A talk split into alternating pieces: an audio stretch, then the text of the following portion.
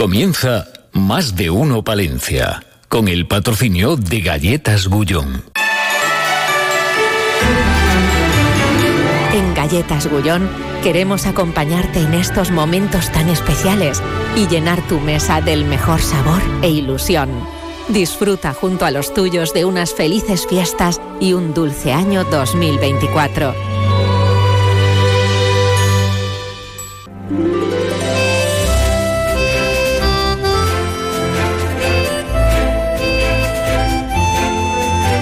Más de uno Palencia. Julio César Izquierdo. Onda Cero. Bienvenidos a esta pasarela de la palabra que procuramos vestir con el mejor de los lenguajes y con la ortografía más señera. Un tiempo de revista radiofónica para que vayan desfilando con el glamour que se merecen nuestros invitados para hablar de cosas buenas, malas, regulares, cosas festivas, cosas culturales, depende. Para hablar de la capital, para hablar de la provincia, hablaremos hoy con más detalle sobre el tema del soterramiento, que ya se lo hemos venido contando en nuestros servicios informativos, pero queremos profundizar en el asunto y dentro de un ratito nos acompañará aquí Pablo Polanco para que nos dé más detalles sobre la última hora sobre estos asuntos del soterramiento, cómo va, va o no va, qué ocurre ahí. Hay una carta a los Reyes Magos, peticiones variadas y surtidas, una petición, una carta, un cultivar el género epistolar con nuestra compañera directora comercial María Jesús López, que también estará en el programa. ¿Cómo ha ido el 2023? ¿Cómo se presenta el 2024? ¿Cómo están nuestros cines? ¿Cómo están ¿Cómo está el teatro? Bueno, hablaremos de todo ello con Eduardo Margareto. Y doblete de mundo rural, por un lado con Blas Donis, de la organización agraria UPA, y también con Manuel Merino, gerente de la, bueno, de la agrupación local ACD Montaña Palentina y Gonzalo Toledo, que está en la realización técnica. Esto es lo que tenemos que brindarles, pero como siempre, lo primero que hacemos es reconocer la actualidad en titulares. En más de uno Palencia les ofrecemos las noticias más destacadas de la jornada. Buenos días, compañero David Frechilla. Pues, ¿cómo se presenta esta jornada miércoles 3 de enero? ¿Cuáles son los argumentos principales? Pues, eh, Julio, el argumento principal va a ser los datos del paro. Si miramos la lectura eh, de forma anual, es decir, eh, como hemos acabado el 2023, pues diríamos, oye, la economía va como un tiro, ¿no? Porque resulta que nuestra provincia cerró el año pasado eh, con un descenso del paro del 11,09% para un total de 6.759 desempleados. El problema es que esta buena cifra se ha conseguido en los primeros meses del año. Desde mediados del pasado mes, pues las cosas no van muy bien en cuanto al empleo se refiere en nuestra provincia. Y esto, fíjate, una época tradicional como la de Navidad, que siempre se habla de creación de empleo. Bueno, pues aquí, en Palencia, se ha registrado una subida del paro, en concreto el 1,08% con 72 parados más. Por lo tanto, desde los sindicatos alertan de que el mercado laboral en Palencia no va nada bien durante los últimos meses.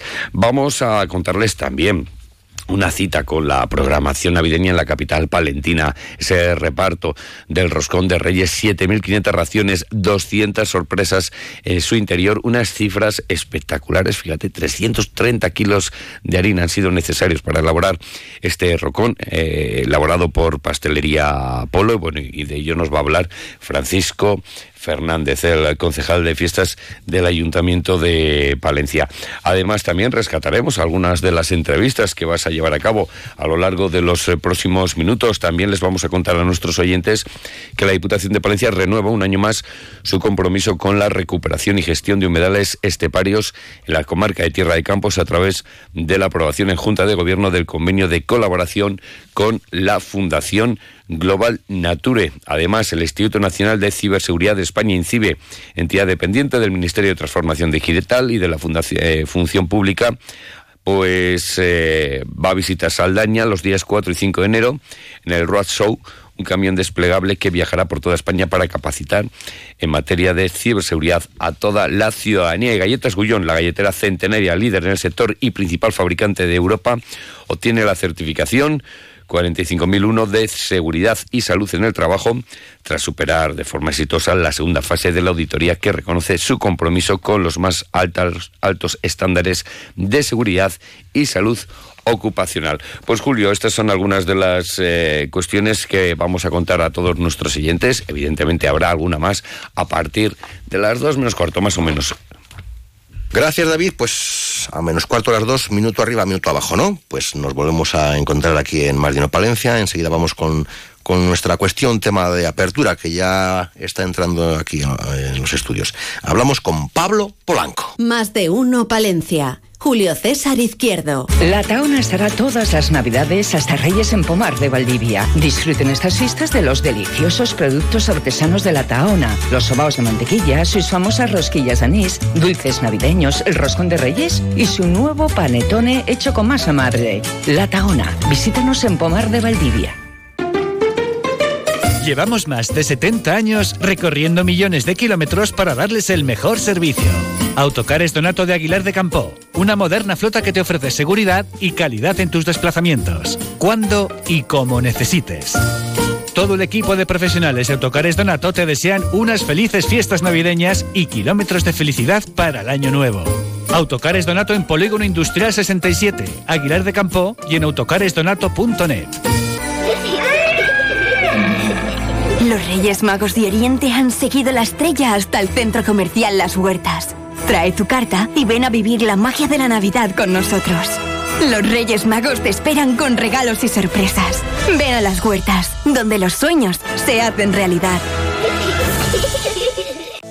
¿Te gusta el deporte de montaña? Nosotros somos especialistas y tenemos para ti todo lo que necesitas para practicarlo. Amplia oferta en ropa de montaña de las mejores marcas y en exclusiva La Sportiva, líder en calzado de montaña. También en Cervera Sport somos tu tienda de ciclismo. Bicicletas, accesorios, equipaciones, taller de reparación y sobre todo el mejor asesoramiento.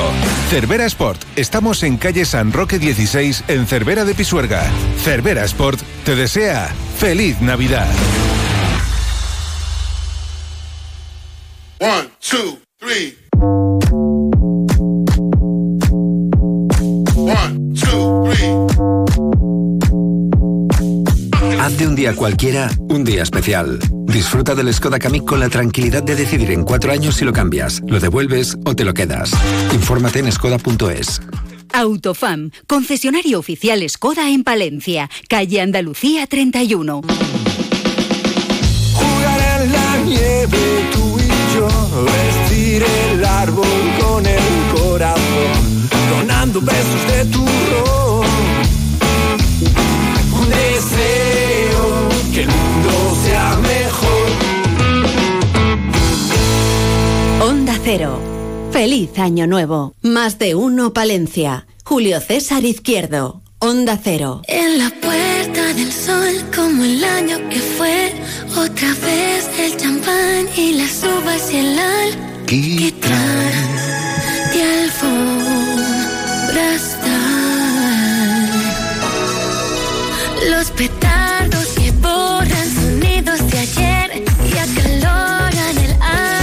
Ya ven ustedes eh, los nuevos artistas eh, haciendo versiones de los clásicos de siempre. Eh, y además con el baile, que en TikTok todo el mundo, venga, hay que hacer ahí el indio arapajoe, bueno, que el arapajoe o, o el fumanchú, cada uno lo que quiera. Que me parece muy bien, a mí me gusta esta, esta muchacha mm, y su música. Pablo Polanco, buenos días, ¿cómo estamos? Hola, buenos días, feliz año. Y feliz año. ¿Te haces algún baile en TikTok o no? Pues no, la verdad que no. No te ha llevado el señor. Pero me, Mecano me encantaba, ¿eh? quizás el grupo que más de mi vida. Esta canción es como que tiene que estar ahí, ¿no? De, la de un, hacemos balance de lo bueno y malo, tal, tal, Sí, bueno. es muy buena, ¿eh? muy sincera. Pues sí. Eh, asociación en defensa del soterramiento del ferrocarril, Pablo, porque ahora ya sois asociación, porque es claro, si no erais asociación a la hora Claro, de Si no eres asociación, no tienes personalidad jurídica y no te puedes embarcar en, en- en los líos en los que nos estamos metiendo, claro. Mm. Este es un momento para tender puentes. Eh, puentes con puente, ¿no? Dices. Pregunto. Sí, ojalá, ojalá, ojalá. Pregunto. Ojalá, esperemos. Lo que pasa que Pero no son muy buenas nuevas, ¿no? Como emisario o paje real. Pues no, porque ya sabéis, ¿no? Que dijo que él ha venido, el ministro Puente, para que nos entiendan, que ha venido, sí, ha venido al ministerio para poner eh, orden en los soterramientos, ¿no? Dijo una frase parecida. Pero cuando estaba el días. alcalde en Valladolid, ¿qué quería? Cuando estaba de alcalde en Valladolid, se presentó a las elecciones firmando ante notario que él iba a soterrar en Valladolid. Luego renunció. Así que bueno. Pero ya estamos acostumbrados, ¿no? A estos cambios cosas, en, ¿no? en política. Ante notario. Ante notario, sí. Sí, sí. Dando fe. Dando fe de su palabra. ¿Y ahora? Y ahora. Es eh, como mota. ahora, ahora, antes, siendo alcalde de Valladolid, pues eh, renunció al soterramiento. ¿Y qué ha dicho sobre Palencia?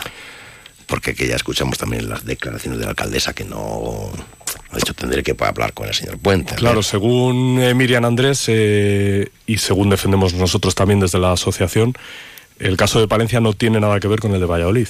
No tiene nada que ver a nivel constructivo ni a nivel financiero, que es lo más importante. Entonces, eh, es verdad que el señor ministro Oscar Puente también dijo que se analizarían casos por caso y se haría donde realmente fuera necesario. Entonces, aquí estamos hablando de una capital de provincia partida en dos. Somos, yo creo, prácticamente la única ciudad eh, de 80.000 habitantes casi eh, lineal, ¿no? Tenemos cuatro kilómetros de largo, partida en dos completamente por el ferrocarril. Eh, con un soterramiento aprobado desde hace 13 años, en el 2010, revalidado en el 2018 eh, por gobiernos distintos, primero por eh, un gobierno del PSOE y luego un gobierno del PP.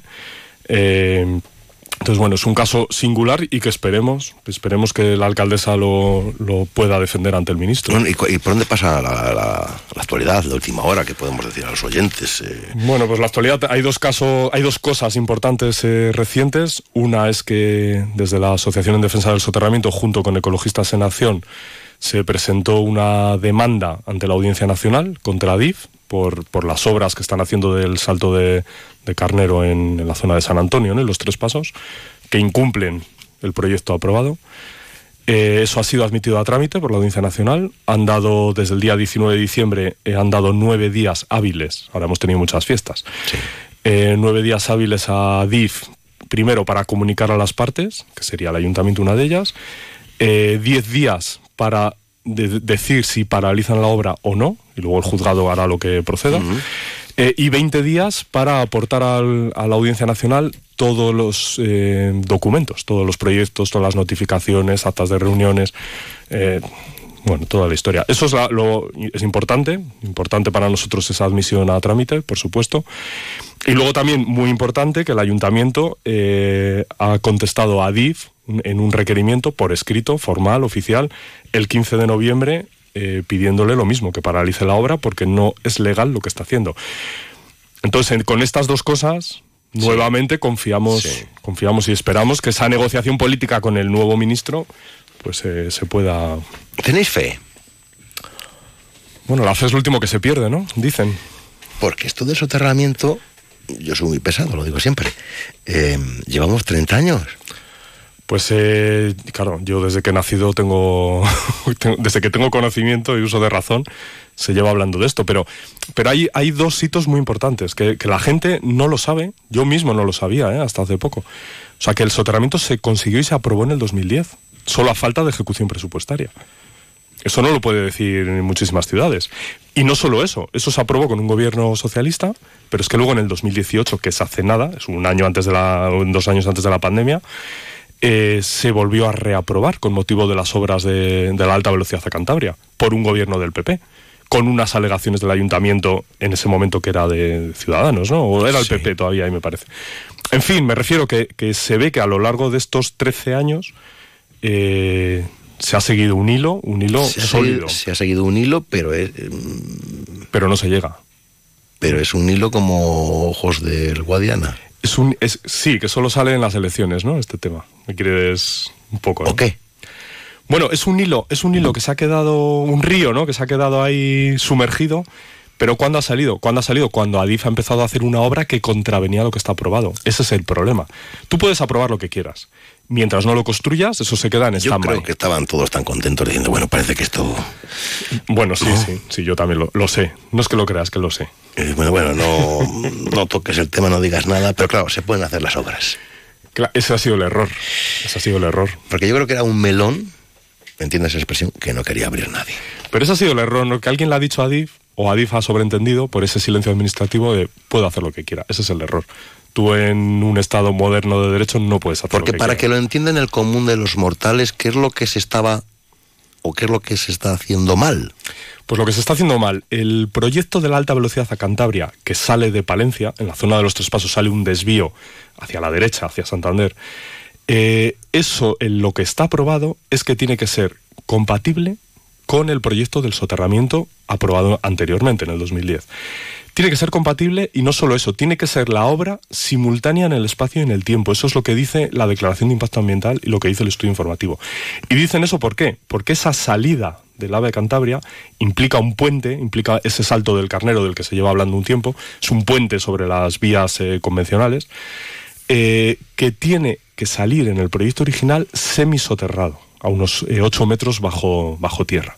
Ese desvío, ¿para qué? Para que en el punto más alto alcance una altura de unos 5 metros, que no es demasiado. Y además eso alejado de, de la ciudad unos 150 metros más o menos al norte de donde se está haciendo la obra ahora, expropiando unos terrenos de, la antigua CAMSA. No sé si la gente recordará los depósitos de CAMSA que había en la Avenida Asturias. Pues eso ahora es CLH, Compañía Logística de Hidrocarburos, por ahí va un oleoducto. Entonces tenían que expropiar ahí un poquito, salir semisoterrados, con lo cual iba a haber ahí ese salto de carnero que casi no se iba a ver, porque 5 metros alejaditos, pues no, no iba a ser mucho. ¿Qué ha ocurrido? Para no expropiar a CAMSA y ahorrarme 6 millones de euros, me lo traigo para la ciudad como los tontos de los palentinos no protestan, pues lo traemos para la ciudad y así nos ahorramos el dinerito y los de CLH están contentos. Eso es lo primero.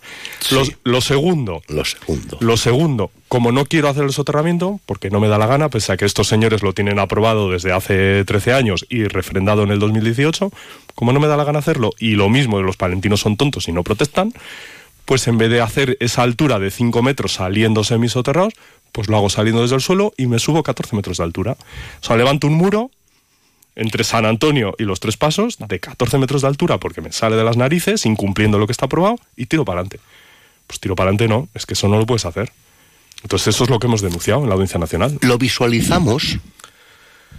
Lo vi- ¿El yo- muro? Yo creo, mira, eso precisamente, precisamente nos han pedido ahora hace muy poquito que hagamos una infografía, un dibujo de lo que sería ese puente, ese salto del carnero, con un tren pintado encima, con la altura que representaría, porque más o menos 14 metros estamos hablando de un, edificio de cinco plantas, para que la gente haga- se haga idea. Ahora mismo están eh, haciendo la cimentación. La cimentación de esos em, pilares para sostener ese puente eh, es tan grande que ahora si alguien se da un paseo por allí hay una excavadora metida en el agujero. ¿Pudiera darse la circunstancia, en fin, con los trámites eh, burocráticos, administrativos, legales, judiciales, que hicieran la obra y después se dijera que eso no tiene que estar ahí? Claro que sí, podría ocurrir. ¿Y vuestro pronóstico? No sois videntes, pero... Pues por eso lo primero que hemos pedido a la Audiencia Nacional es la paralización cautelar de las obras. Porque si se hace esa obra eh, tan grande de tanto dinero, son 27 millones de euros de dinero público, que aquí parece que no importa tirar el dinero de los demás, pero es que no es así. O sea, yo como ciudadano no me gusta que se tire un dinero en una obra ilegal que estoy pidiendo o estamos pidiendo desde la asociación que, se paralice o se demuela, ¿no? En el caso necesario. Entonces, por eso lo primero que argumentamos al juzgado es, oiga, aquí se están gastando mm, 27 millones en una obra que no cumple el proyecto, paralícela. No deje que se construya. Esperamos que lo paralicen. Si no, pues igual tenemos aquí como el Algarrobico, ¿no? De, de Almería, ¿no? Un hotel que lleva ahí construido 30 años, no sé cuánto, ilegal. Y nadie lo tira. Esperemos que no seamos otro Algarrobico. Porque llevando las cosas por su cauce, las obras que quieren arrancar tendrían que ser en base a el propio soterramiento. Eso es. Y hacer el soterramiento en tiempo, ¿qué nos llevaría? Pues el soterramiento me parece que el proyecto que se, se aprobó en su día, estamos hablando de, de, la- de 2010, 2012 me parece, con la sociedad alta velocidad, el plazo de ejecución era de unos dos años, más o menos. Es el plazo que... No me parece mucho, fíjate. No, es el plazo que, por ejemplo, en Torrelavega, que lo tenemos aquí al lado, es el- los plazos que están manejando, 24 meses. O sea, no, no es descabellado, no, no es una obra complicada. Estamos en un terreno eh, llano, sin ningún problema aparente. Eh, la construcción se hace con, con muros pilotados. Muros pilotados eh, es lo mismo que se utiliza para cualquier para hacer cualquier sótano de un edificio de viviendas. Haces un agujero, me rellenas de hormigón, luego excavas, pones un tablero encima de hormigón y que es una obra sencilla, vamos. Entonces, es factible, es posible. ¿Qué es lo que está fallando? ¿Qué está fallando? Pues, eh, ¿qué falla en este tipo de cosas? ¿Qué falla en Palencia en general? Porque no solo es esto, ¿no? Yo creo que la ciudad tiene muchos, muchos fallos en muchos ámbitos, ¿no? Pues falla la reivindicación política, general. Y no lo digo ahora, ¿eh? no lo digo por la, por la alcaldesa, por Miriam Andrés, que, que al final, bueno, está, está mm, afrontando el problema, ¿no? Cosa que en los años que los anteriores no se ha hecho. lo reivindican, pero en, bajito. ¿Lo reivindican en bajito o no lo reivindican, ¿no? Que ha ocurrido anteriormente. Vamos a ver, ¿por qué se ha hecho un soterramiento en Torrelavega? 50.000 habitantes, que no es capital de provincia. ¿Por, por qué se ha conseguido y por qué se ha hecho en Langreo, en Asturias? ¿Por qué se ha hecho en Lorca, en Murcia? Bueno, pues porque detrás ha habido un político, ya sea el presidente de la comunidad autónoma que ha negociado bien con el presidente del gobierno, ya sea en el caso de Murcia un secretario de Estado de Infraestructuras que era murciano y ha sacado lo más grande ¿no? para su tierra. O sea, siempre hay una explicación detrás de personas en la política que luchan por eso y lo llevan a cabo. Entonces, aquí nunca tenemos... ah, eh, Decía, ¿no? Cuando nombraron a Óscar Puente, digo, ojalá me equivoque, ¿no? Pero cuando ha habido políticos de Castilla y León, tampoco han hecho mucho... Ya, Y si hacemos un sondeo, en fin, entre la propia sociedad palentina o una encuesta o una consulta popular, Pues la, la sociedad de la apatía, ¿no? en general. porque igual estamos aquí, mm, necesitamos un soterramiento, viene muy bien para todo porque unes la ciudad.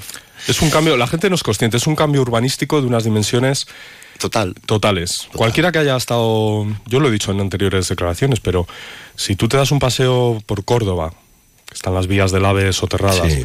eh, por Cádiz, eh, soterramientos antiguos, eh, por Elche, Torremolinos, ciudades más pequeñas, ¿no? Y bueno, Córdoba no, evidentemente. Pero ha, ha supuesto un cambio urbanístico y una integración para la ciudad total. O sea, en el caso de Cádiz era el, el otro lado de la vía allí, eran barriadas muy marginales, muy, muy marginales, muy decrépitas. Y ahora es una zona en ebullición.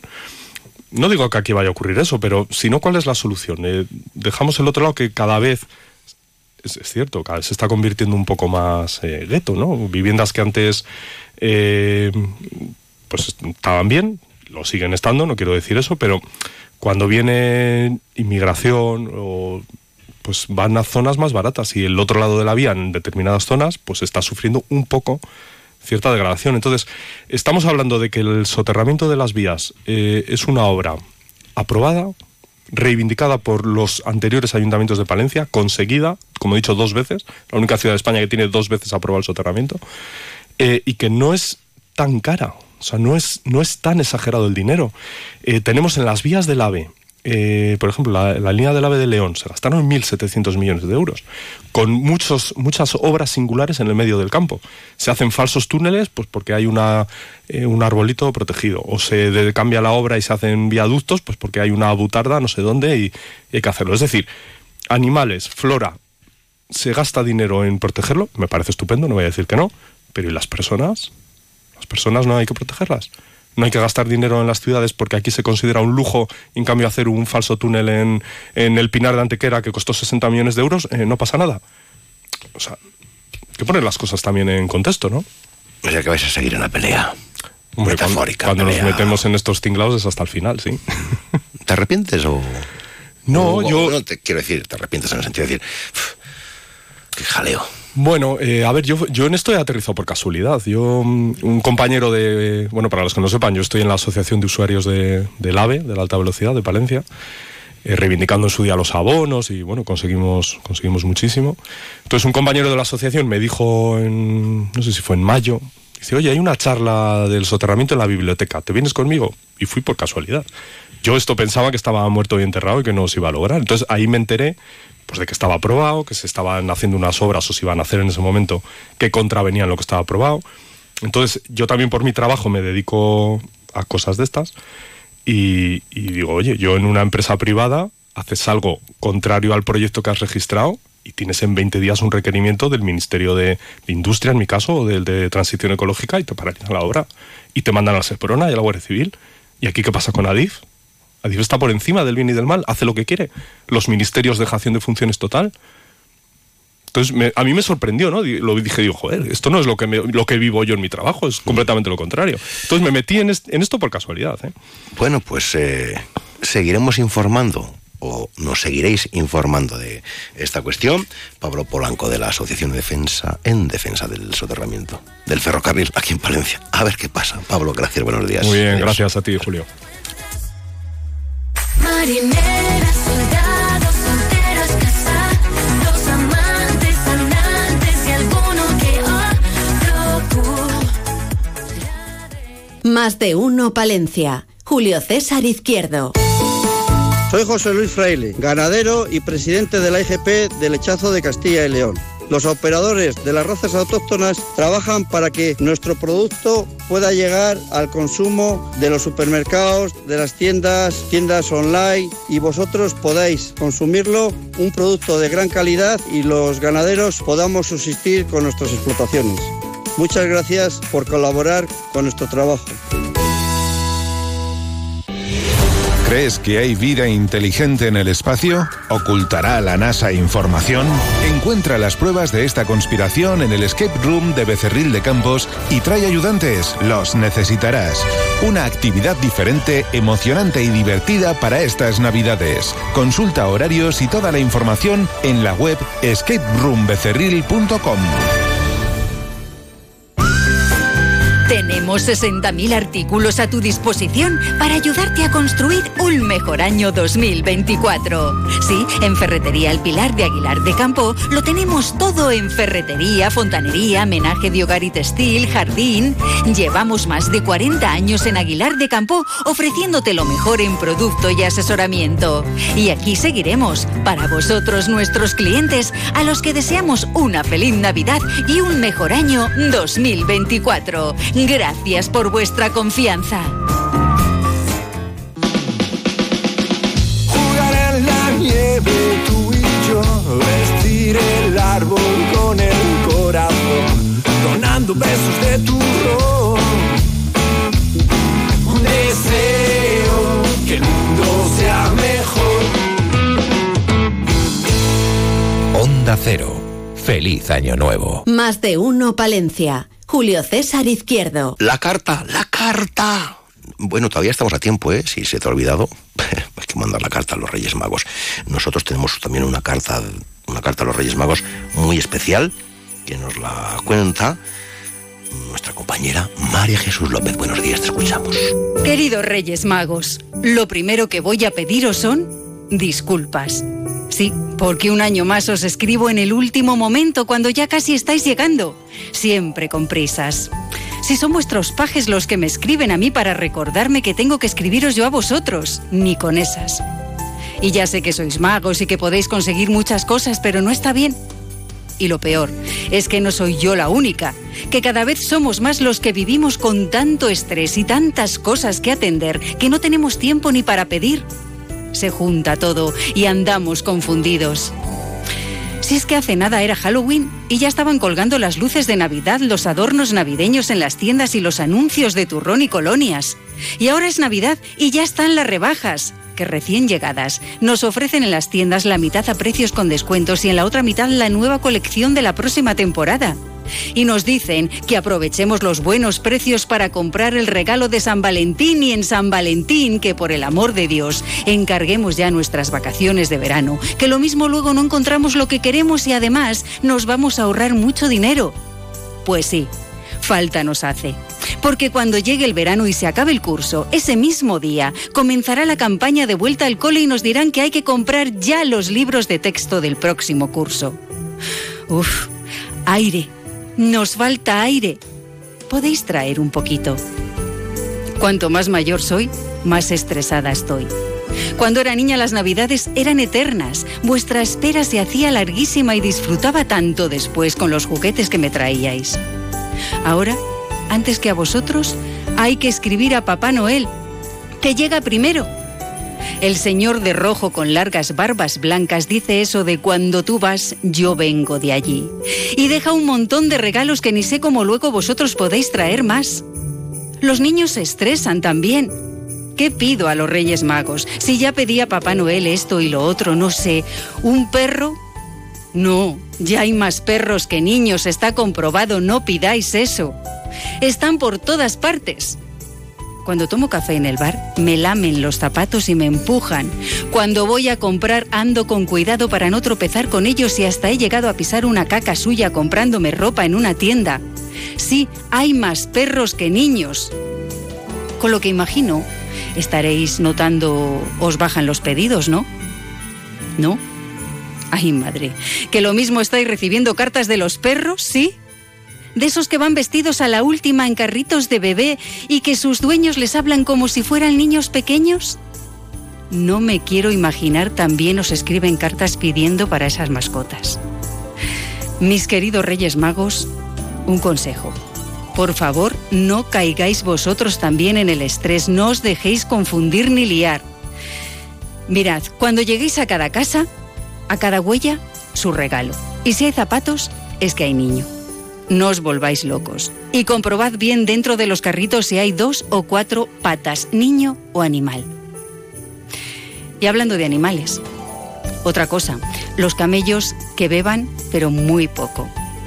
La sequía cada vez está peor, agua, necesitamos mucha, mucha agua, podéis traernos. Que lo mismo el próximo año, tenéis que hacer las paces con Papá Noel para que os deje el trineo cuando termine.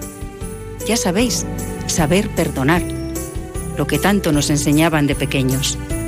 Ahora estamos aquí que si hay que perdonar o no a algunos, un lío también. Y de comer, algo habrá que dejaros como siempre, ¿no? Ojo, ojo, que en algunas casas el solomillo bueno igual es del perro y en otras no se come bien, porque comer saludable ahora cuesta mucho dinero y no llega. Vosotros traed oro, incienso, mirra, como siempre, y un tupper con comida, por si acaso. Que un poquito de sobrepeso ya tenéis y os dejarán seguro algo hasta arriba de azúcares que nos conviene. Saludable, siempre saludable, del huerto bueno, como hay en el pueblo. Bueno, que tampoco quiero agobiaros y os voy a contagiar mi ansiedad. hablando de contagiar, cuidado que esto está hasta arriba de virus, gripes, catarros y demás. Los test de antígenos se están agotando por cierto, ¿podéis traer alguno? Que hemos pasado de volvernos locos en la pandemia con las mascarillas a venga, ahora toso, estornudo y me limpio mientras te despacho el pan o te sirvo en el restaurante, sin mascarilla. Me estresa mucho esto también. En fin que eso, que me estoy pasando un poquito, ¿no? Os estoy asustando y no quiero. Yo os voy a desear que tengáis un buen viaje y vengáis siguiendo vuestra estrella hasta Belén como siempre. Uf, Belén este año. Mejor me callo. Que el 2023 ya se ha acabado y vamos a pensar que el 2024 nos traerá buenos ratos. Así lo deseo para todos. Vosotros no dejéis de venir nunca y de traer cosas, pase lo que pase. A los niños a todos. A los mayores según se porten. Y a mí no os preocupéis, que no voy a pediros ni tan siquiera salud, dinero y amor. Mejor os pido lo que he dicho antes, aire y agua, que sin eso se acaba el mundo. Y por favor, no os estreséis vosotros, que todo se arreglará. Y al año que viene todo será más fácil porque las cartas las escribirá la IA, ¿sí? La inteligencia artificial. Que al paso que va la burra o en este caso el camello, seguro que lo hace mejor. Gracias, María Jesús. Como seguro que ha sido muy buena, pues seguro que te, te traes muchas cosas eh, los Reyes. Hasta luego, compañera. Más de uno, Palencia. Julio César Izquierdo. Onda Cero.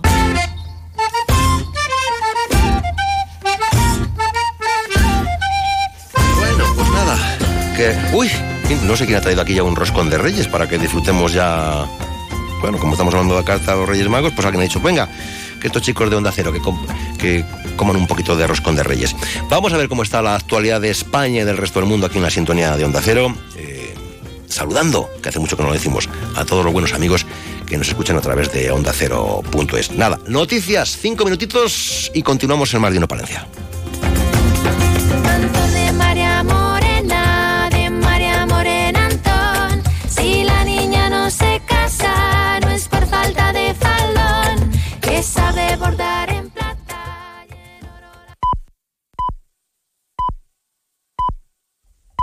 Es la una de la tarde, mediodía en Canarias.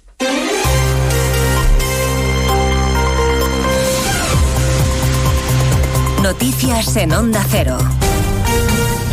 Buenas tardes, les avanzamos a esta hora algunos de los asuntos de los que hablaremos con detalle a partir de las dos en Noticias Mediodía, empezando por el buen dato del paro que hemos conocido hoy, baja en 130.197 personas. En diciembre la cifra de desocupados se sitúa por debajo de los 3 millones, 2.700.000 personas, la más baja desde 2007. Ha sido un diciembre menos bueno que los anteriores en todo caso y el Ministerio sigue sin contar cuántos fijos discontinuos hay inactivos. Margarita Zavala. Sí, el Gobierno se resiste a dar la cifra de cuántos contratos fijos discontinuos inactivos hay. En números se limita a dar los de fijos discontinuos en general y lo hace ofreciendo el porcentaje.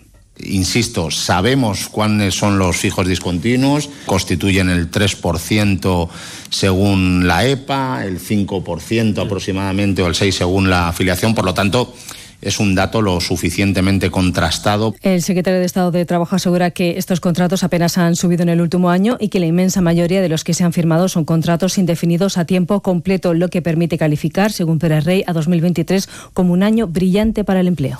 El plazo termina a las 6 de la tarde y el Partido Popular va a registrar a lo largo del día, antes de esa hora, una enmienda a la totalidad a la ley de amnistía con texto alternativo que explicará en apenas media hora el portavoz parlamentario Miguel Tellado. Esta mañana en Espejo Público ha defendido que se trata de proteger al país de las amenazas independentistas. Esta enmienda a la totalidad es más pertinente que nunca, porque desde luego protegería al Estado de aquellos que quieren atentar contra él, protegería nuestro orden constitucional de aquellos que quieren subvertir el orden constitucional de nuestro país. Las enmiendas a la totalidad no saldrán adelante porque hay una mayoría de grupos en el Parlamento, el PSOE y sus socios independentistas, que respaldan la amnistía. A partir de las dos les contaremos la encuesta de Celeste Tel para Onda Cero que confirma la tendencia de sondeos. El Partido Popular podría gobernar con mayoría absoluta con Vox si hoy hubiera elecciones. En junio hay europeas. Se presenta el nuevo partido de izquierdas, Izquierda Española, que ha registrado Guillermo del Valle, el fundador de una nueva formación política que pretende aglutinar el voto de partidos desaparecidos como Ciudadanos o UPyD y que reivindica otra forma de hacer política alejada de los acuerdos que han llevado al PSOE a pactar con los independentistas. Se lo contaba a Alsina esta mañana.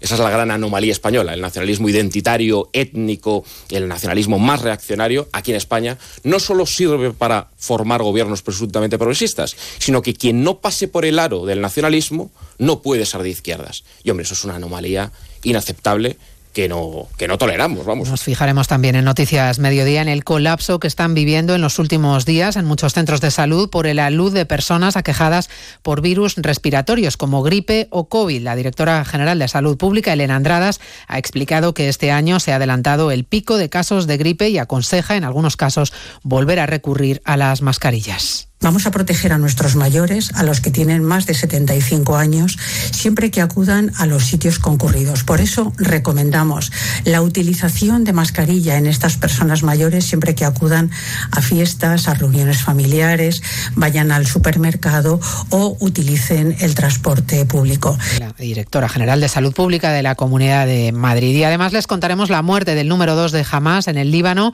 a manos del ejército de Israel, que ya tiene consecuencias. Egipto acaba de anunciar que congela su papel como mediador con las facciones palestinas para buscar una salida al conflicto en la franja de Gaza.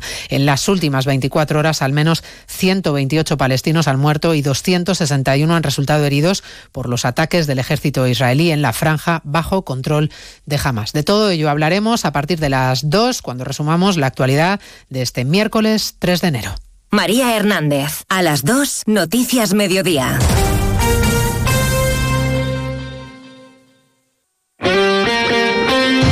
Este miércoles la liga se juega en Radio Estadio. El primer puesto en juego en dos escenarios, en el Santiago Bernabéu, Real Madrid-Mallorca y desde Montilivi, Girona Atlético de Madrid. Y dos citas con la permanencia, Celta Betis y Granada Cádiz. Este miércoles desde las 5 de la tarde, el mejor fútbol se juega en Radio Estadio con Edu García. Te mereces esta radio. Onda Cero, tu radio.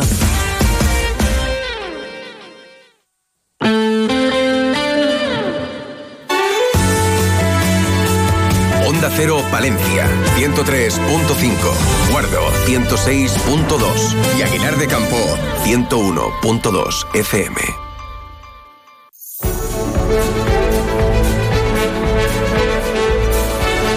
Más de uno Palencia. Julio César Izquierdo. Onda Cero. Mm, o sea, en el en el siglo III después de Cristo, fíjate, nos dicen que se empezó a introducir el APA en el roscón de reyes y se consideraba un símbolo de prosperidad y fertilidad. Bueno, pues nunca te acostarás sin saber una cosa más. Mm, ¿Cuáles han sido las películas que más se han visto? ¿Qué películas vienen a lo largo de este 2024? ¿Quiénes van a pasar por, por el Ortega? Eh, ¿Qué nos van a proyectar en Los Avenida? Pues para eso vamos a conversar con Eduardo Margareto, que ya, que ya está entrando por aquí. Hola Eduardo, enseguida estamos contigo. Eh, Blas Donis también está por aquí, de la organización agraria UPA, para hablar pues, de nuestro campo, de nuestra agricultura, de nuestra ganadería y qué, qué van a hacer con qué proyectos hay para nuestra montaña palentina desde el Grupo de Acción Local ACD Montaña Palentina. Pues también va a pasar por estos estudios Manuel Merino, que es el gerente del colectivo. Estamos en más de uno Palencia, arrancamos el segundo tiempo. Más de uno Palencia. Julio César Izquierdo. Onda Cero. Tus mejores regalos esta Navidad en Danisa Euronics. Los mejores especialistas en electrodomésticos y electrónica para el hogar. Televisores, smartphones, aspiradores, freidoras de aire. La magia de la Navidad en Danisa Euronics, calle Levante 33. Danisa Euronics, no dejes de creer. Esta Navidad el mejor regalo eres tú. Más de uno Palencia. Julio César Izquierdo.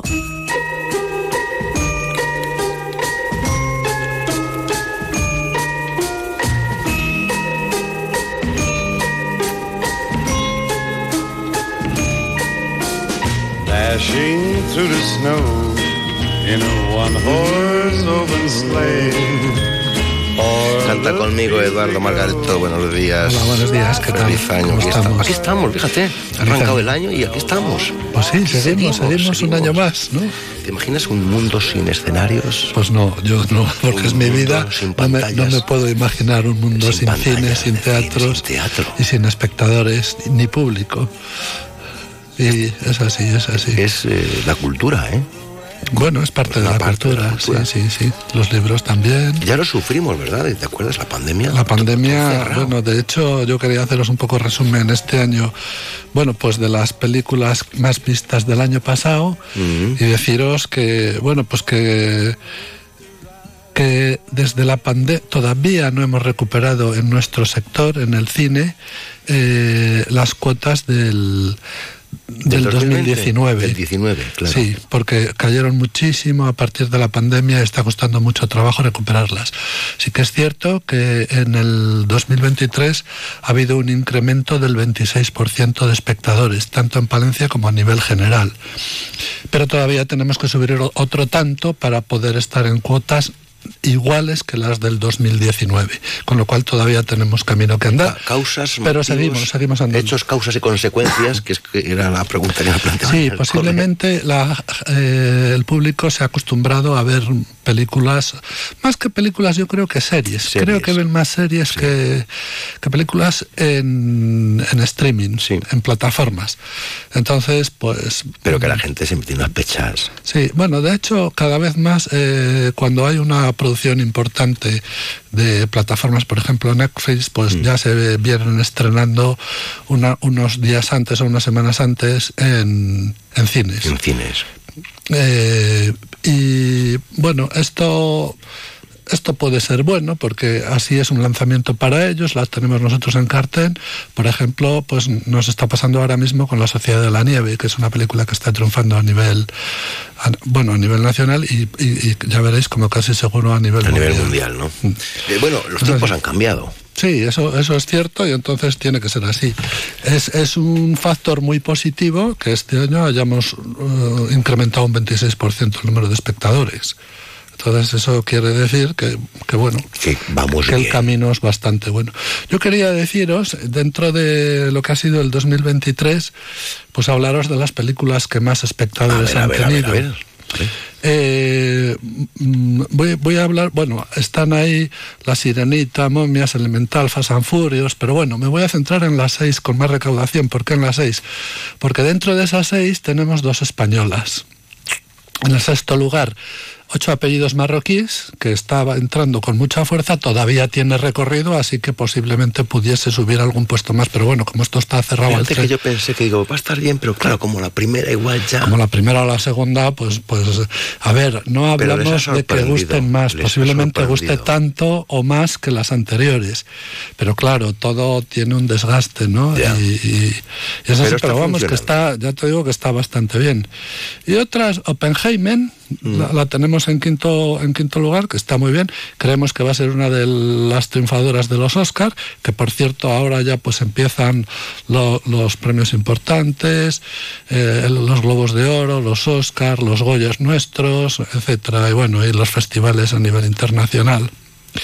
Fíjate, todavía Avatar, y eso que se estrenó a finales del 22, se coloca en cuarto lugar, que yo creo que la trayectoria de Avatar ha sido, la Avatar, la segunda mm. parte, bueno, pues ha sido uno de los fenómenos de los últimos tiempos. En tercer lugar tenemos otra, la, la segunda película española nuestra, que es Campeonex Sí, la verdad es que ha, funcionado muy bien, ha gustado muy bien y, bueno, yo estoy encantado de que, de que así, así sea, ¿no? Del director de Pfizer. En segundo lugar está una película de dibujos animados, que es el cómic Super Mario Bros. Tela, ¿eh? Ha sido, fíjate, en el número dos y en el número uno indiscutible que curiosamente una semana antes del estreno, ya lo hemos dicho varias veces, yo aquí dije en estos micrófonos que no esperaba mucho de ella, pues ha sido el fenómeno Barbie.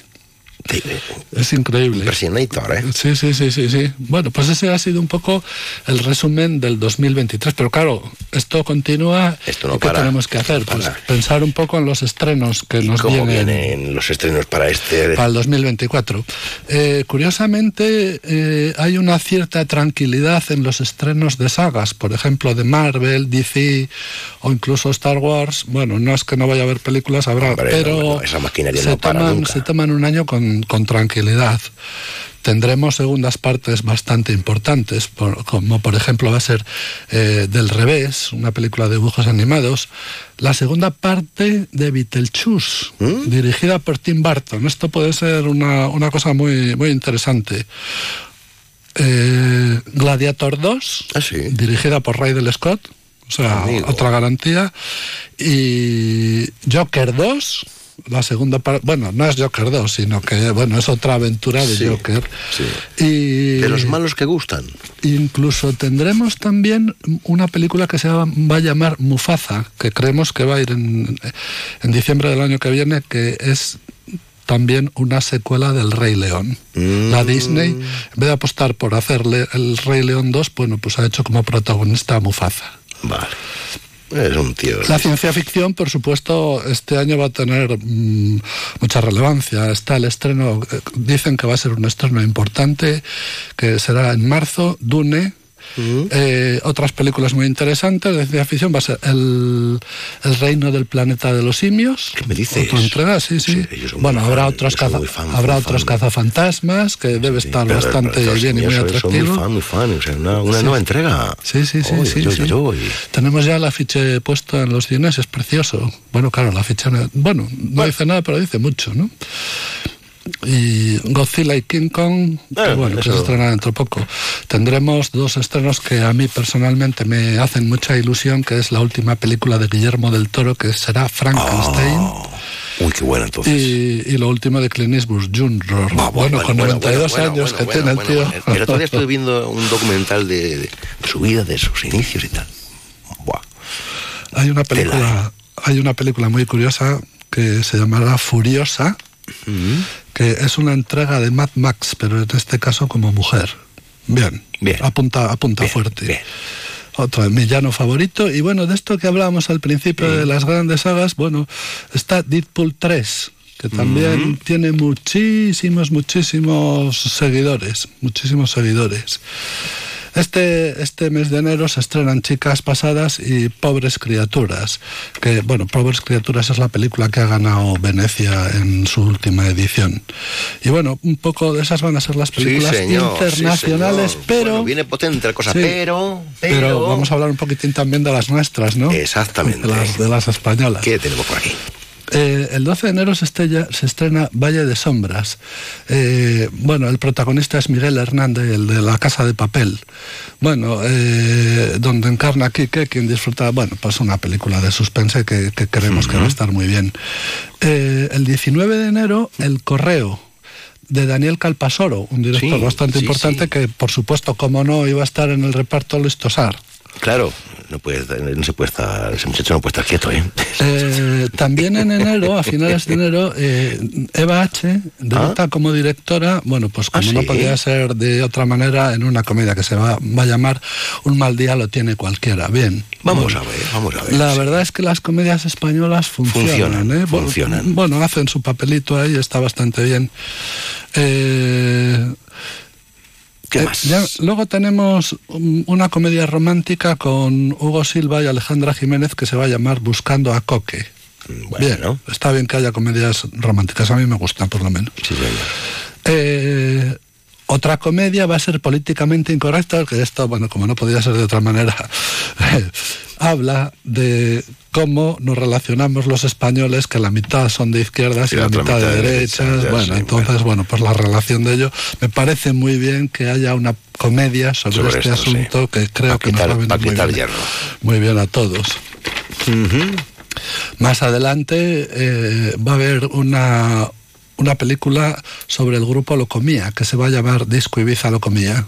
Bueno, puede ser una cosa interesante. Sí, que sepa que usted que yo conozco aparte de Ah, personalmente, ah, ah, sí, tengo amistad los- con algunos ah, de ah, los de la bien, bien, que sepa usted, bien. que sepa usted. También tendremos dos películas españolas de, de animación, de dibujos animados, porque nosotros somos muy buenos haciendo dibujos animados. somos ¿eh? Sé potencia mundial, somos potencia mundial. Bueno, va, una se va a llamar Dragon Keeper y la otra Buffalo Kid. Y por supuesto, en, en julio tendremos otra entrega de Santiago Segura, que en este caso va a hacer Es una, es una máquina de hacer billetes. Padres no hay ¿eh? más que uno. Es una máquina de billetes. La ¿eh? verdad, sí, pero tú ves las películas y la gente, desde luego, Lo sabe hacer, vaya. mm, la gente va a ver sus películas, la gente sale sabiendo que ha visto lo que iba a ver. Es decir, Sí, señor. que no se siente Ni engañada. en trampa ni absoluto. cartón.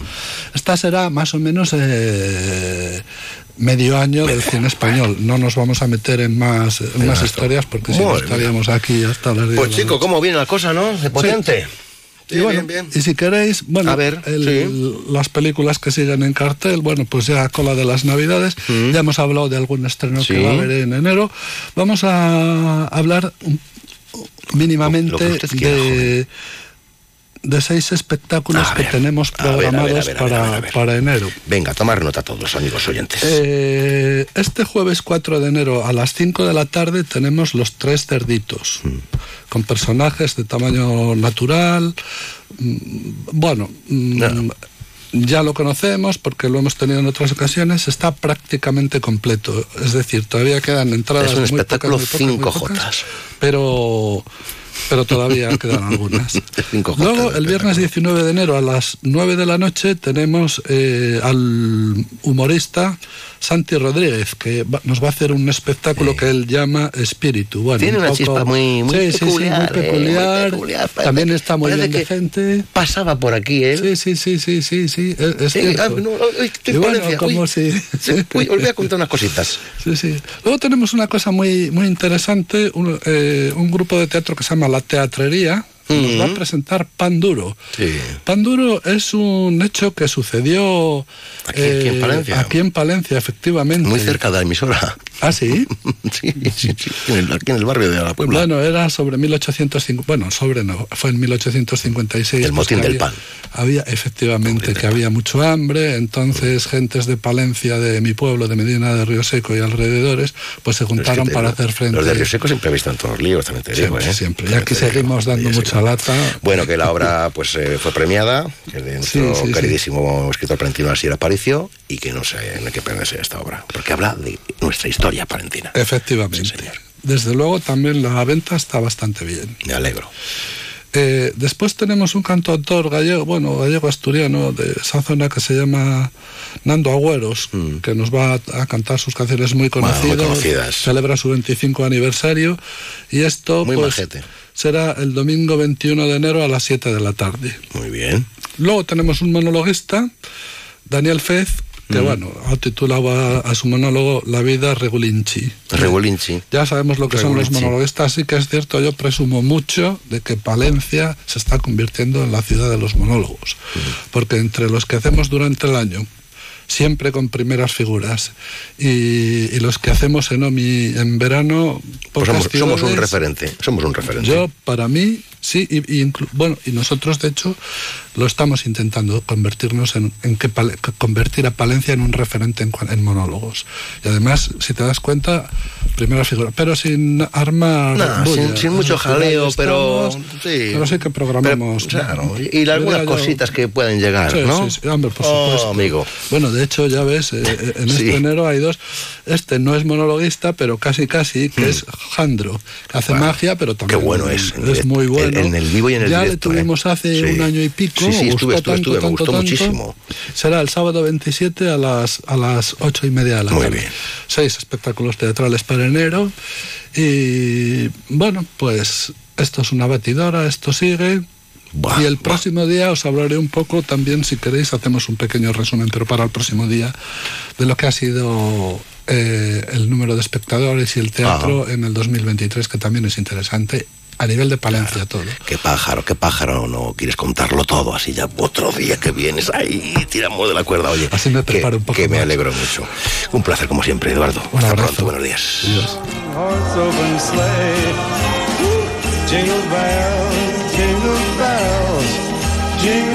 way. Oh. Más de uno Palencia. Julio César Izquierdo. Onda Cero con el mundo rural palentino. En Onda Cero hablamos de nuestros pueblos, de sus gentes e iniciativas.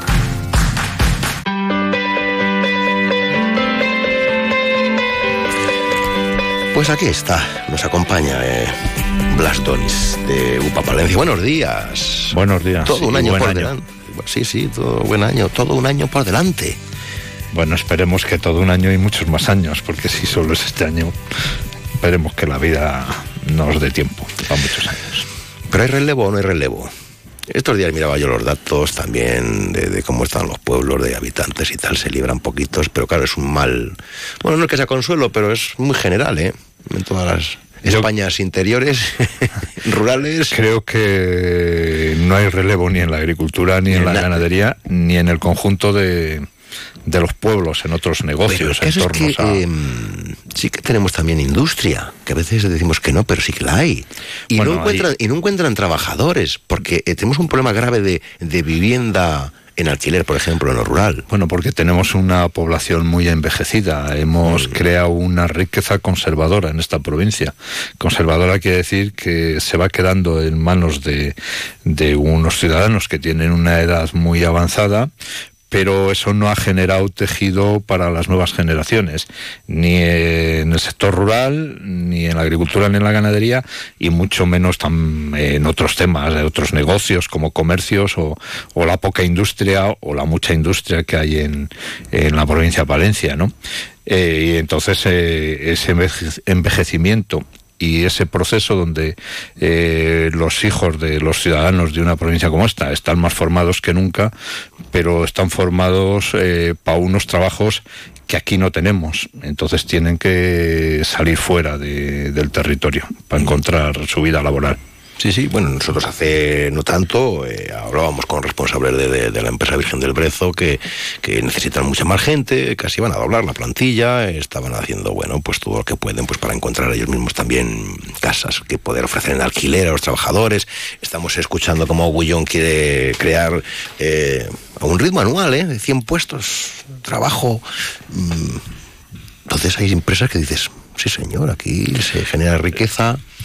Pero luego es verdad que tenemos chavales muy bien preparados que se nos van a otros a otras comunidades autónomas periféricas. Sí, sí, sí, yo no dudo otros que países, las pocas em- eh, está claro que las pocas empresas Yo sean día dije, ¿por qué no me monta usted una empresa de la que que es de empresas tan grandes nuestras? Un poco en plan en fin, coloquial, sabiendo que monteme usted una empresa de, de, de, de, de, yo qué sé, de lo que usted quiera, en Revilla de Campos, que pilla en todo el medio, que, de 70 trabajadores, y me dijeron, no les hay.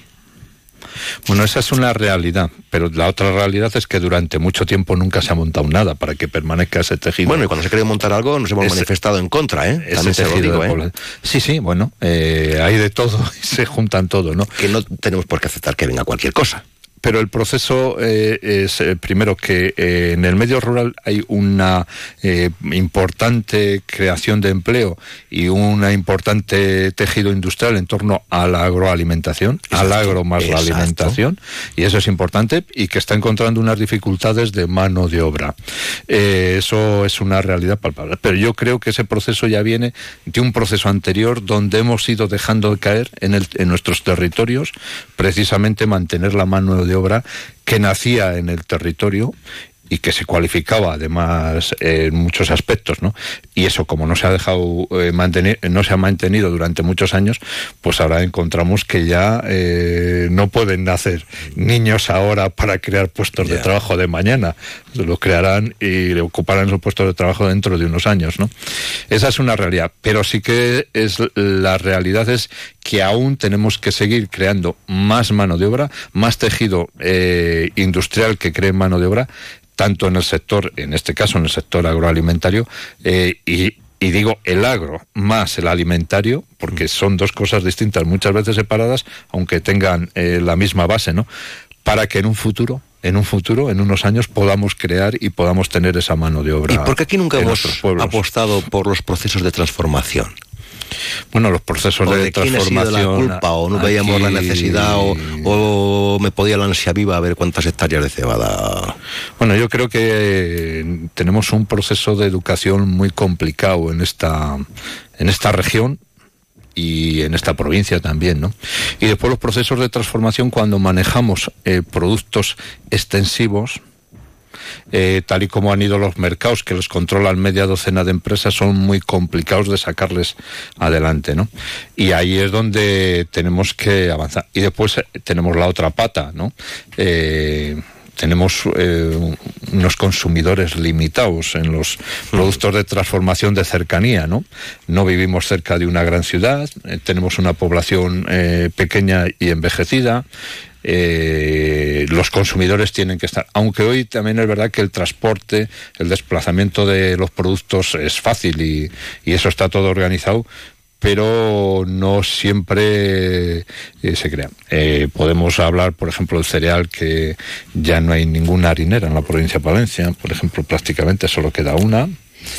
Y, la de Alar funciona, ¿no? Y, y, bueno, pues tiene un- una limitación importante, pero mm, podemos también hablar Sí de, funciona. de ¿Cuántas, que el capi- nos quedan? De- de- pues yo creo que queda la de Alar y no sé si queda otra arriba de la, la que está más arriba de Aguilar, en, en- ¿cómo se llama en este pueblo? Bueno, no lo sé exactamente. Creo que quedan, esta- quedan estas dos, pero eh, los- las grandes inversiones del capital para mantener eso eh, creo que no son ni de esta región, son de otras regiones de España, cosa que es respetable. Vivimos en un país donde cada uno puede invertir en cualquier lado, ¿no?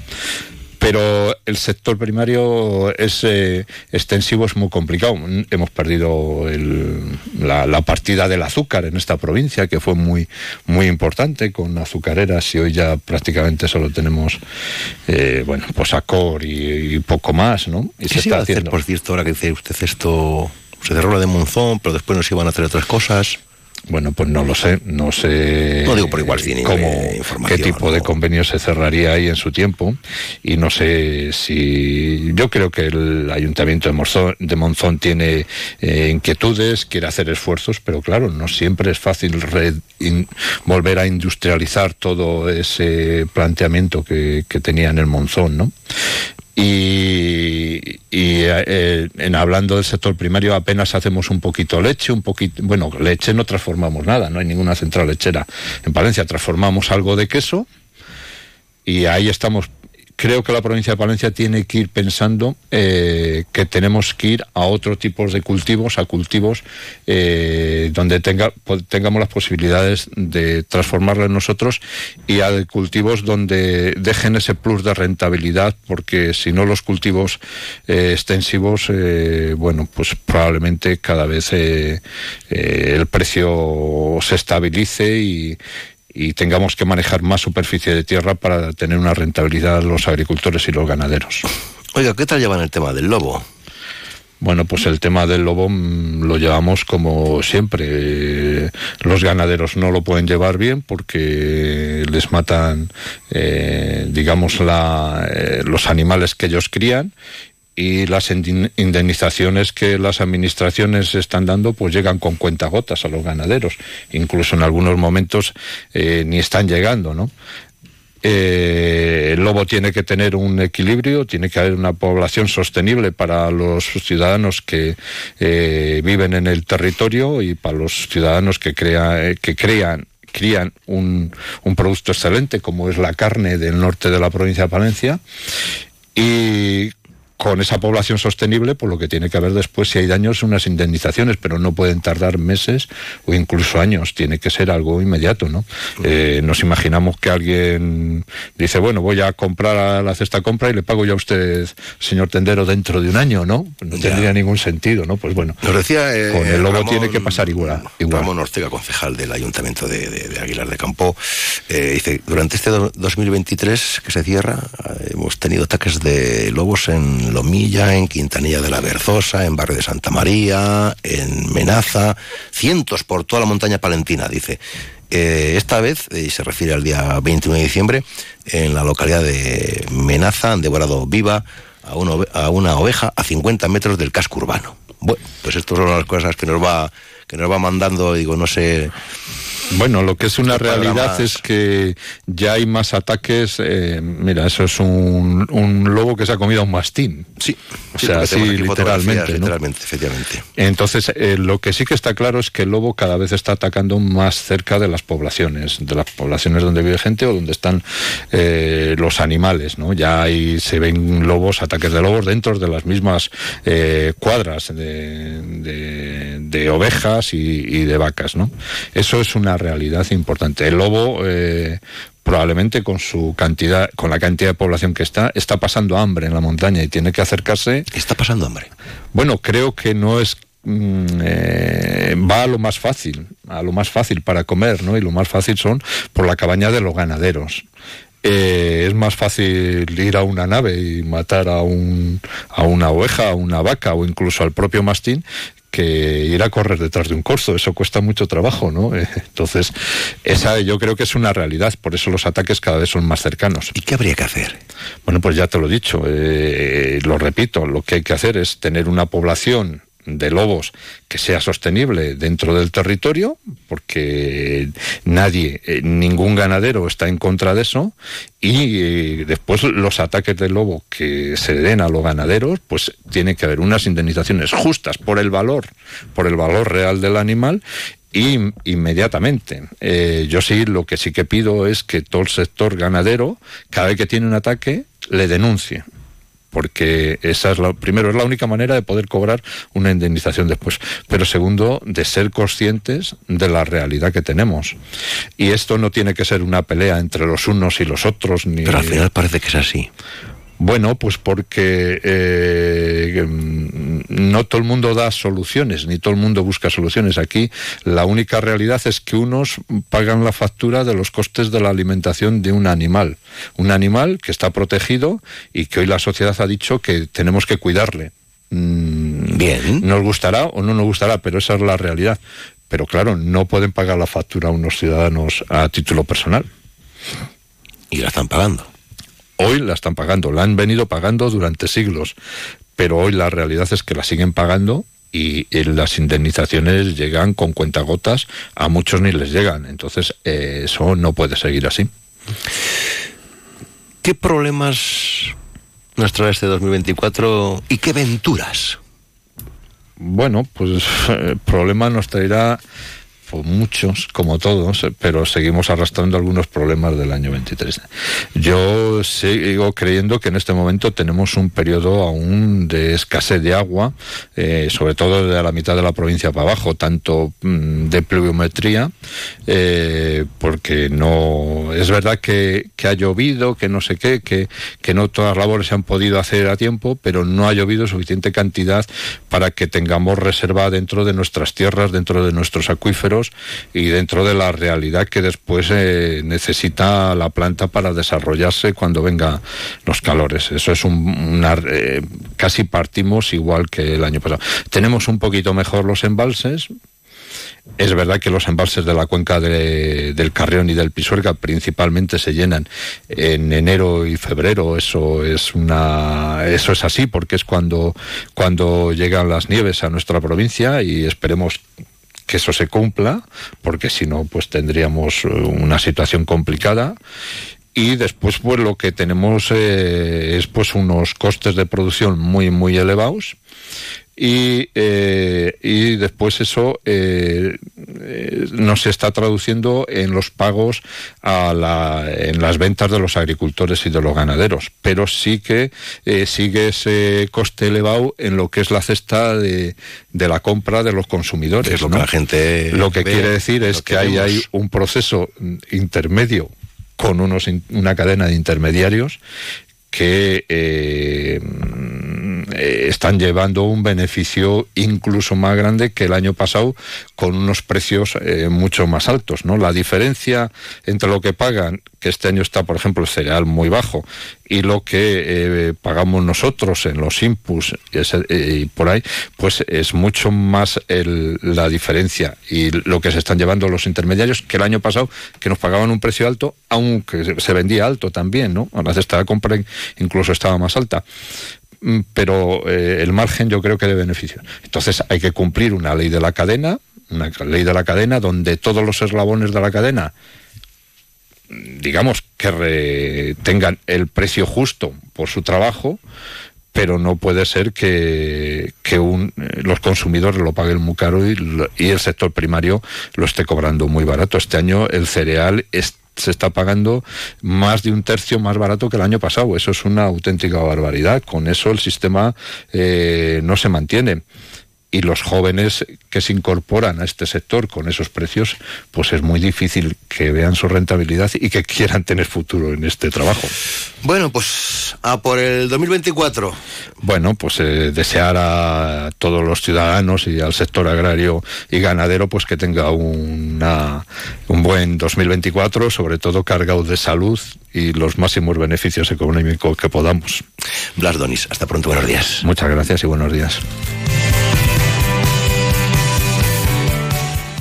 Más de uno Palencia. Julio César Izquierdo. Don Manuel Merino, buenos días. Buenos días. Arrancamos ya, ¿eh? Nuevo año, con alegría. Ya, ya, ya llevamos gastados. Ya llevamos unos cuantos, sí, sí, sí. Todo bien en ACD Montaña Palentina, como gerente sí. que usted todo es. bien. Todo bien en periodo navideño. Sí. Paz, amor. Y compañía. compañía. Y compañía. Nuestra asamblea ordinaria la semana de Navidad aprobamos las cuentas, aprobamos el presupuesto, hablamos de nuevos proyectos. Vimos que ya se acaba este líder, el, el del 24, eh, perdón, el del 22, y arrancamos este año ya el líder 23-27. Justamente ahora estamos trabajando en el borrador del régimen de ayudas, que la semana que viene haremos nuestras aportaciones como grupo de acción local a la Junta de Castilla y León, porque vemos que a pesar de que es el líder históricamente con menos dotación, pero parece que vamos avanzando en temas estratégicos, en, en, porcentajes de subvención, en maneras de gestión, vamos simplificando un poco la gestión, no tanto como quisiéramos. Bueno, se presenta un año interesante porque cuando se empieza algo nuevo, siempre hay interés y esperanza. Eh, ¿Qué le iba a decir a usted? Eh, ¿Llega menos dinero porque nos hace menos falta? No. ¿O porque hay otros que lo necesitan más? Eh, llega menos dinero porque. Perdón. Sí. En, en, el global de la PAC, ya sabe usted que el líder es una patita de la uh -huh. política agraria comunitaria. Eh, hay menos dinero globalmente nosotros tenemos un, un mínimo marcado por la DG Agri, por la Unión Europea, que es el 5%. En Castilla y León se supera ese 5%, no tanto como quisiéramos los grupos, es verdad.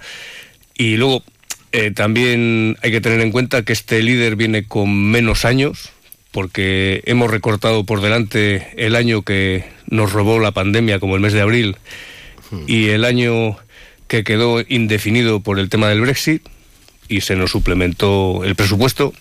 Con lo cual, digamos que este líder es una repetición del anterior, pero con menos años y con el IPC un poco desbocado.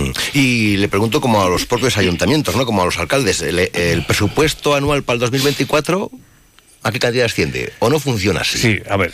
eh, Para que lo entendamos Hace de común, Montaña Palentina tiene un presupuesto, digamos, contable que asciende a un millón seiscientos mil euros más o menos, pero claro, es que ahí entra todo, entran las subvenciones que damos, las que recibimos, eh, es, digamos, la contabilidad oficial.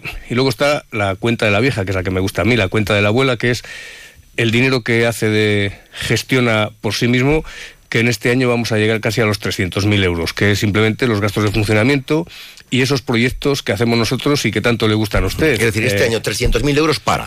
para, para seguir mejorando las infraestructuras del camino olvidado, para eh, lanzar un material educativo sobre montaña palentina que está a punto de entrar en imprenta ya, para seguir colaborando con acciones de la Carta Europea de Turismo Sostenible, para hacer una campaña de imagen de montaña palentina, seguir potenciando la identidad comarcal, para, eh, para esas pequeñas cosas que van surgiendo y como usted dice que ACD es el perejil de todas las salsas, pues ese perejil hay que repartirlo entre muchos platos. Oiga, nos ha gustado muchísimo, nos, eh, ha sido algo que nos eh, ha sorprendido gratamente, eh, la cantidad de mm, emprendedoras. Sí, uno de los objetivos de la red PAME, que acaba de finalizar y que le puedo adelantar que la Dirección General está dándole vueltas a la, la cabeza y a los dineros para ver cómo continúa en toda Castilla y León, uno de los objetivos que nos marcamos en Montaña Palentina, porque efectivamente comparándonos con otros territorios lo teníamos un poco olvidado, era el dar visibilidad a esas mujeres que efectivamente, comparando con otras comarcas, son pocas, pero vistas como las está viendo usted ahora en el calendario y en sus entrevistas, hay mucha gente y muy interesante. Muy interesante, la verdad. Son historias de vida, pero son historias de vida personal e historias de vida de su pueblo e historias de vida para la comarca. Es muy interesante, sí. Eh, es preocupante porque hemos visto estos días los datos de población, ¿no? de cuánta gente vive en nuestro eh, cada pueblo. Casi nadie se salva de la quema. Que no sé si eso. Mm. ¿Hasta qué punto.? Es que se habla mucho de la Eso es- población, de población. Eso sí que es una pandemia. Eh, ya sabe mi teoría, me preocupa la despoblación, pero me preocupa más la calidad de vida de los que quedamos. Primero vamos a trabajar por la calidad de vida de los que quedamos y lo que venga, bienvenido será. No seré yo el que se rompa las vestiduras por, por la despoblación. Tiene múltiples causas. Es verdad que hay localidades que no se entiende muy bien el descenso de población que tienen cuando su actividad económica y su dinamismo es especial. Tampoco se entiende cómo algunos pequeños pueblos, eh, o sí se entiende, eh, van... Sí se entiende lo de los pequeños, Lo de los pequeños, pero no se entiende lo de los grandes. Bueno, eh, vengo ahora a dar un paseo por Palencia, la hora que es, y Palencia para mí siempre ha sido mi ciudad. Yo he vivido aquí, he visto una Palencia muy viva, y ahora la veo viva pero menos. ¿Cuál es la diferencia, por ejemplo, con Cáceres? Por ejemplo. Hace un mes y poco he estado en Cáceres por motivos familiares y me ha sorprendido impresionante Cáceres, una ciudad poco más grande que Palencia, creo, pero se nota vida, se nota actividad. Y se nota, a pesar de ser una ciudad, ruralidad. Hay algo en Cáceres de agropecuario. No sé qué es. Ya. Tiene que hacer usted un viaje. Si no, y- ya tendré que volver. Ah, eso. Porque me, me- me sorprendió también, ¿eh? Ah, me sorprendió muchísimo. eh, sorprendió muchísimo lo de Cáceres. Sí, es curioso, no, no se ven muchos locales vacíos, se ven muchos pequeños comercios de cosas que, por ejemplo, aquí en Palencia es difícil conseguir. Tiendas de bordados, de tejidos, de que en Palencia tenemos, pero mm, hay que contar, o se pueden contar. Entonces, ¿no funciona la capital? Imagínese el resto. Imagínese los que estamos a 100 kilómetros o muchos más. Ya, ya, ya, ya, ya, ya, ya, ya. Es lo que hay. Es, lo, que, hay, pero en todo caso, repito, no hay que romperse las vestiduras, no hay que rasgarse las vestiduras, hay que seguir trabajando, tenemos que seguir todos trabajando, los grupos de acción local, las asociaciones, las empresas, lógicamente los ayuntamientos, para que haya servicios para todos, servicios accesibles. Ya sabe usted mi teoría de que el problema no es la España vaciada, me niego. El problema es la España remota, la que tiene lejos los servicios. Vamos a poner servicios cerca y mantendremos población con calidad de vida. Pues seguiremos conversando. Manuel Merino, que es el gerente de ACD Montaña Palentina, seguro que afrontamos nuevos proyectos interesantes también con y se, Y se los contaremos, y se los contaremos. Esta radio. Hasta pronto, buenos días. A usted.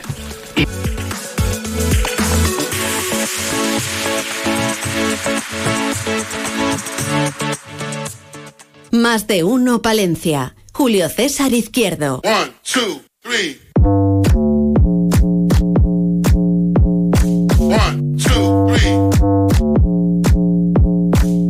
Haz de un día cualquiera un día especial. Disfruta del Skoda Kamiq con la tranquilidad de decidir en cuatro años si lo cambias, lo devuelves o te lo quedas. Infórmate en skoda.es. Autofam, concesionario oficial Skoda en Palencia, calle Andalucía 31. Más de uno Palencia. Julio César Izquierdo, Onda Cero.